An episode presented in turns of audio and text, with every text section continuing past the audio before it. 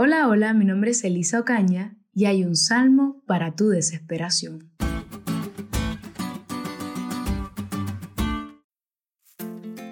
Tal vez en ocasiones has sentido que Dios no te responde, que está lejos en medio de tu aflicción. David lo sintió también, porque era una persona normal, de carne y hueso, como tú y como yo. Pero él no decidió hundirse solo en su dolor, sino que abrió su corazón y clamó a Dios a través de esta hermosa oración que es el Salmo 22. Dios mío, Dios mío, ¿por qué me has desamparado? ¿Por qué estás tan lejos de mi salvación y de las palabras de mi clamor? Dios mío, clamo de ti y no respondes, y de noche y no hay para mi reposo.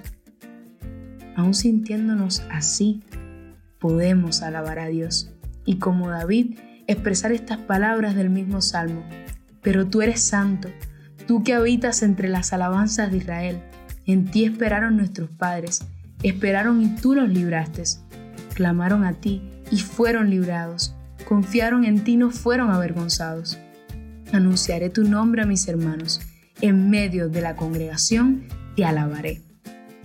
A pesar de su situación, el salmista sigue expresando su fe en Dios y declarando que sin importar lo que pase, seguirá alabando a Dios.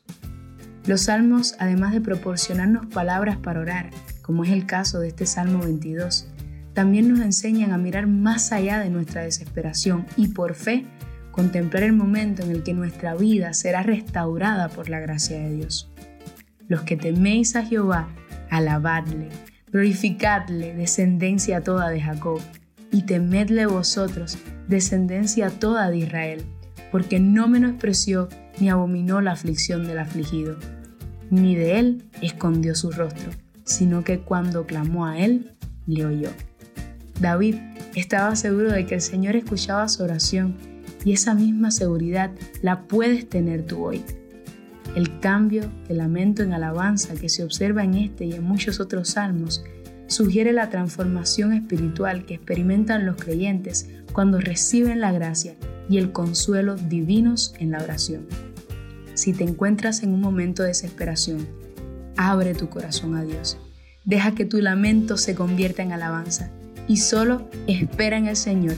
Él orará en tu favor.